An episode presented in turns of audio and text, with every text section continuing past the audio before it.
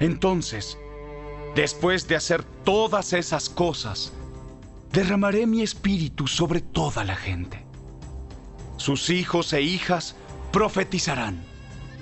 Sus ancianos tendrán sueños y sus jóvenes tendrán visiones. En esos días derramaré mi espíritu aún sobre los sirvientes, hombres y mujeres por igual.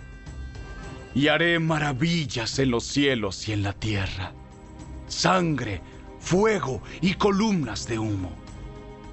El sol se oscurecerá y la luna se pondrá roja como la sangre antes de que llegue el grande y terrible día del Señor. Pero todo el que invoque el nombre del Señor será salvo. Pues algunos que estén en el monte Sión en Jerusalén escaparán, tal como el Señor lo ha dicho. Estos se contarán entre los sobrevivientes, a quienes el Señor ha llamado.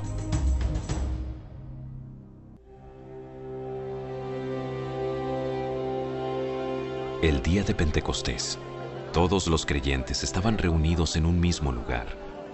De repente, se oyó un ruido desde el cielo parecido al estruendo de un viento fuerte e impetuoso que llenó la casa donde estaban sentados. Luego, algo parecido a unas llamas o lenguas de fuego aparecieron y se posaron sobre cada uno de ellos y todos los presentes fueron llenos del Espíritu Santo y comenzaron a hablar en otros idiomas, conforme el Espíritu Santo les daba esa capacidad. En esa ocasión, había judíos devotos de todas las naciones que vivían en Jerusalén. Cuando oyeron el fuerte ruido, todos llegaron corriendo y quedaron desconcertados al escuchar sus propios idiomas hablados por los creyentes. Estaban totalmente asombrados. ¿Cómo puede ser? Todas estas personas son de Galilea y aún así las oímos hablar en nuestra lengua materna.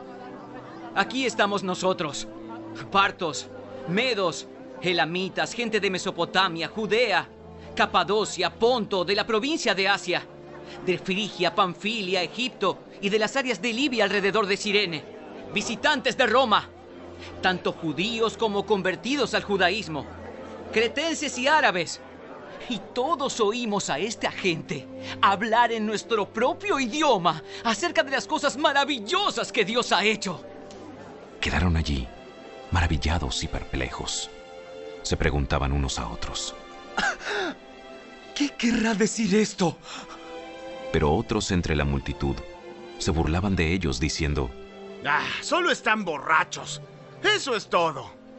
Entonces Pedro dio un paso adelante junto con los otros once apóstoles y gritó a la multitud, Escuchen con atención, todos ustedes, compatriotas judíos y residentes de Jerusalén, no se equivoquen.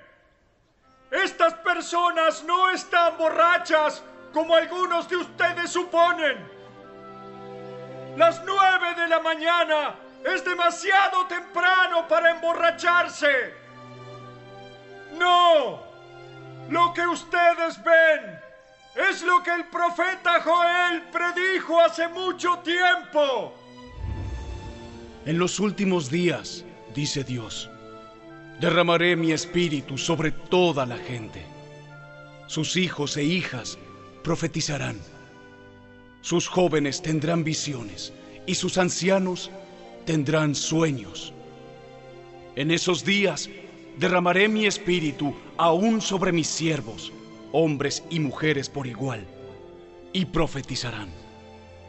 Y haré maravillas arriba en los cielos y señales abajo en la tierra, sangre, fuego y nubes de humo.